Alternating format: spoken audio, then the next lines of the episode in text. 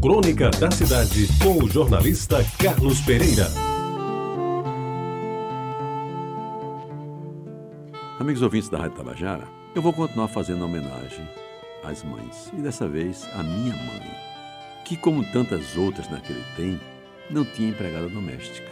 Ela mesma fazia tudo em casa. Lavava, passava, cozinhava e arrumava a casa. Essas tarefas que toda dona de casa se desincumbe com bravura e estoicismo nem sempre reconhecidos. Pois bem, senhores ouvintes, a minha mãe fazia tudo e o seu desempenho era notável, pois ainda arranjava tempo para ajudar nos negócios da bodega do meu pai, na preparação dos filhos para a escola e até nos deveres de casa, dentro dos seus conhecimentos limitados. E ela fazia, mas não deixava de reclamar que trabalhava muito o que era verdade.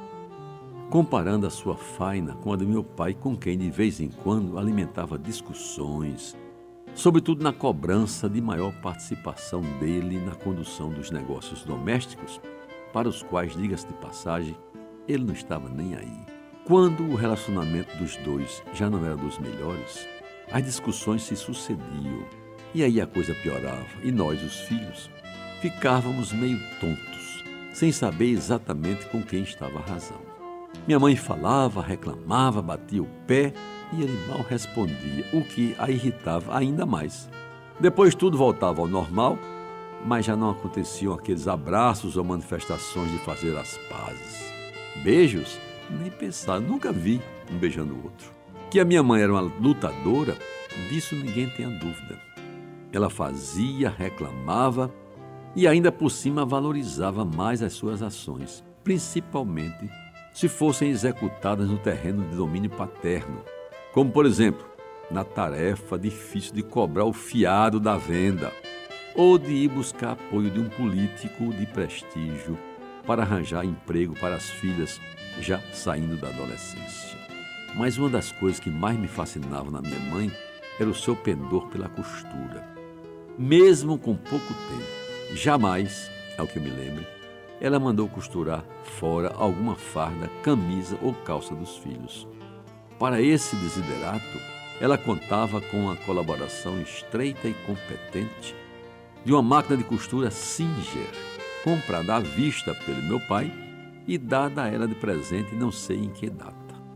Abro um parênteses para dizer que meu pai nunca comprou nada à prestação.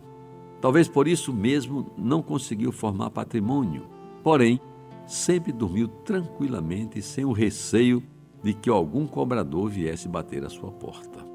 Mas voltando à máquina de costura, ela era completa, ótima para aquele tempo. Tinha não apenas aquela engrenagem que cozia e cerzia. Aliás, um dia desse eu vi uma dessas lá em Bananeiras. Como também uma roda que a acionava manualmente quando o pedal não funcionava ou a costura era do tipo miudinho, que exigia maior concentração e paradas consecutivas para acertar o ponto. Nada de máquina elétrica, não, era tudo na base da mão. O barulho característico do funcionamento daquela Singer parece que ainda o guardo nos ouvidos, tanto quanto mantenho na retina a imagem daquele S grande de Singer que mais parecia um S de sapo. Pois bem, naquela máquina a minha mãe consumiu boa parte do seu tempo, tempo totalmente dedicado à família, que hoje, toda crescida, reconhece com intensa e doída saudade que ela até que merecia viver muito mais. Não para movimentar o pedal da velha máquina Singer, mas para nos continuar dando, como sempre o fez, as mais belas lições de vida que conseguimos aprender. Pois bem, ontem eu cá no meu canto fiz uma silenciosa oração em louvor da minha saudosa Dona Malha, que num dia frio de maio se foi deste mundo de Deus. E lembrando dela, meus amigos, e de todas as outras mães, não custa repetir o mestre Carlos Drummond de Andrade. Fosse eu o rei do mundo, baixava a lei. Mãe não morre nunca. Mãe ficará sempre junto do seu filho. E ele, velho embora, será sempre um pequenino feito grão de milho. Você ouviu Crônica da Cidade com o jornalista Carlos Pereira.